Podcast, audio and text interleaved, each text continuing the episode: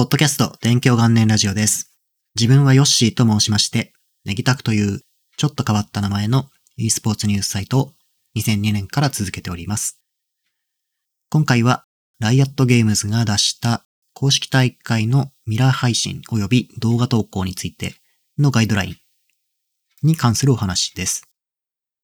この関係でですね、個人的に気になっていたことがあります。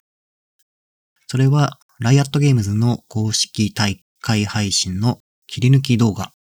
ですね。クリップとかも言いますけども、これを SNS や YouTube に動画として上げても良いのかということを自分は気にしていました。なぜかというと、自分はですね、ポッドキャストでは何回か紹介してますが、大会の紹介記事を作る際に、公式配信のクリップを作って、それをまとめるような形で、いわば公式配信のダイジェストを作るような形にしています。クリップするのは、例えばスーパープレイのシーンとか、こう、実況が面白いとか、見どころがあるシーンを切り出してそれを紹介するっていう形です。で、このクリップは大会をリアルタイムで見ながら作っていることが多くてですね。作った後には、これ共有したいなっていうものはツイートして投稿するっていうこともやっています。で、この時にクリップの動画をそのままツイッターに上げるのはルール的に良いんだろうかっていうことをずっと悩んでいました。これは何も考えなければ普通にツイートに動画として載せて終わりっていう話なんですけれども、自分はですね、この権利とかそういうところってちゃんとした方がいいのかなと思ってずっと気にかけていました。で、これがいろいろ調べたりしても OK なのかよくわからない。っていうことで、それだったらじゃあクリップの URL だけを貼った投稿にしておこう。という判断で今までは全部そうしていました。ですが、これツイッターやってる人なら分かっていただけると思うんですけども、ツイッターでの動画っていうのはそのままですね、上げた方がタイムラインとかでそのまま再生されますから、断然そちらの方が見やすいです。これが YouTube の例えば URL とかクリップの URL だけだと、その向こうのサイトに行かないと見ることができないので、一手間ありますし、やっぱりよほど気になった人しか見てもらうことができませんでした。なので動画としてあげたいなとは思っていたんですけども、あげていなかったっていうことですね。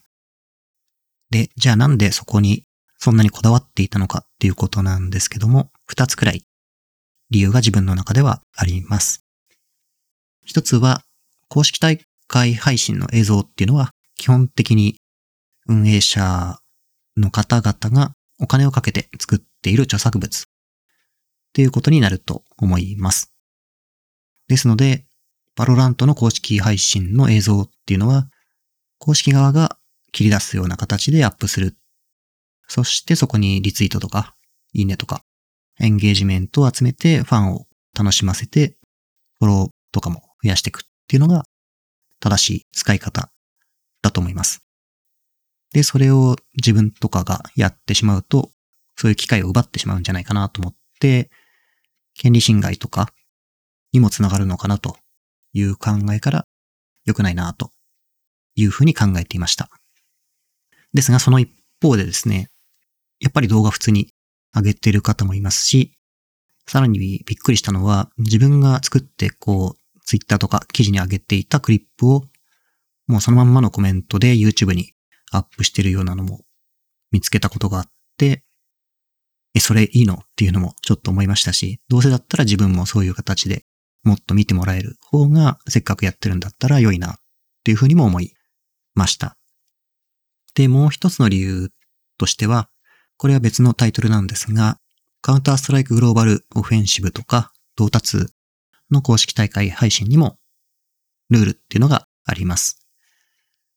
これらのタイトルの場合は、基本的に公式配信をミラーする配信っていうのは禁止されています。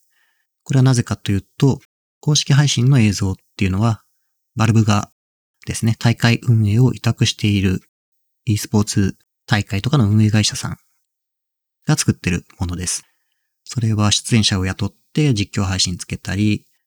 あとは配信の画面もですね、ゲームのインターフェースの表示整えたりとか、あとは試合間のサイドコンテンツみたいなのを作ったりとか、っていうのは運営委託された会社がこう作っている著作物っていうことになるので、第三者がそれを使って配信とかをするのはいけませんっていうルールになっています。その一方で CSGO と同達はゲームクライアントからですね、リアルタイムで今行われている試合ですとか、あとはリプレイ機能を使うことで過去に行われた試合のアーカイブっていうのを見ることができるような仕組みがあります。なので、これらの映像を使って配信するのは、先ほど言った運営委託された会社のコンテンツを使っているわけではないので、基本的にはこれを使って配信するのは誰でも OK っていう風になってます。まあ、誰でも OK とは言いましたが、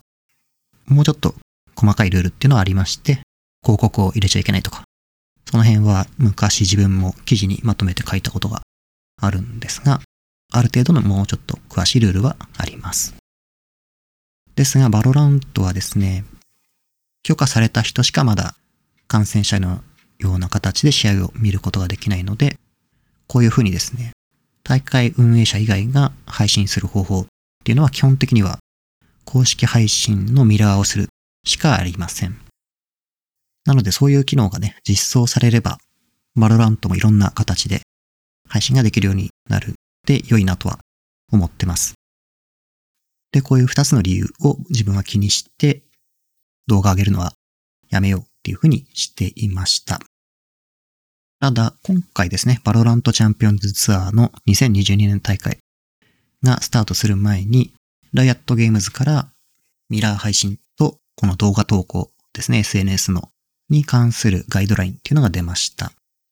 で、このガイドラインっていうのは明確にはですね、SNS に動画を上げるのはいいですよみたいな書き方はしていないんですけども、要は利用規約に書いてあることに違反しなければ動画アップするのはいいですよって書いてありました。なので自分としては、作ったクリップの動画をそのままツイッターにアップするっていうのは、ガイドライン的には OK だろうっていう解釈をすることにしました。それで先日スタートしたバロラントの公式日本大会からですね、クリップを動画に、ツイッターにですね、そのまま上げるっていう形で紹介するようにしました。で、これでですね、やっぱり見てもらえる数っていうのがだいぶ変わりました。あとは反応ですね、リツイートとかいいね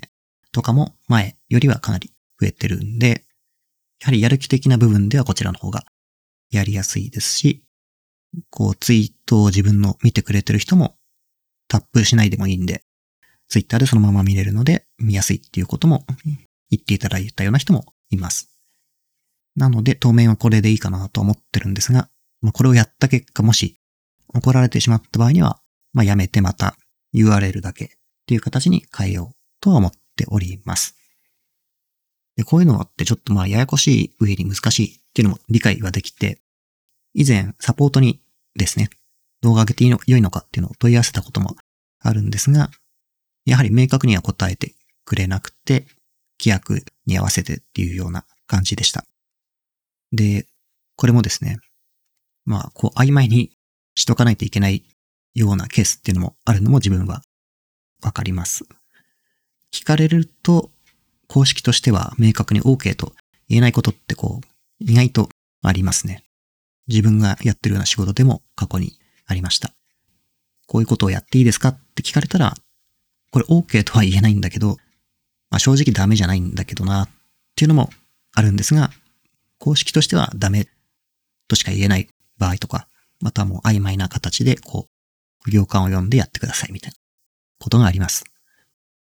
なので今回の動画の話もそういう風になってるんだなっていうのは自分もそういうことだよねっていう風になんとなくわかるんで、まあとりあえずじゃあ動画 OK っていう解釈でやろうっていうことにしました。で、まあこんなこといちいち考えてるのはもしかしたらあんまりいないのかもしれないんですけども、なんとなくこう気にしちゃって、自分ではそういうルールでやるっていう風にしちゃっていたので、じゃあもう動画を上げるよう風にしようというのにも、こうきっかけと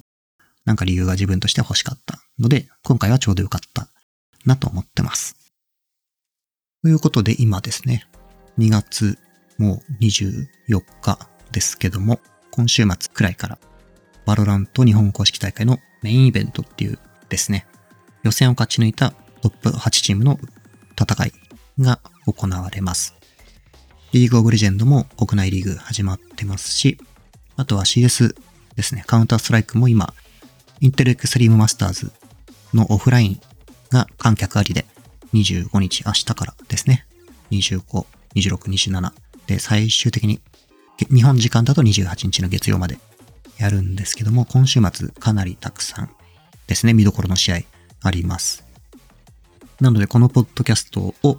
その月曜まで、28日までの間に聞いてくださった方がいたら、ぜひですね、ツイッチとかで、ぜひ試合の方も見てほしいなと思います。あとは自分のツイッターにアクセスしていただくと、こういう大会の見どころをクリップとかで投稿してるかもしれません。という感じで、ちょっと自分がこだわってるクリップを作るっていう作業と SNS 投稿のお話でした。またですね、次回のポッドキャストは金曜日に更新を予定しています。それではここまで聞いていただきましてありがとうございました。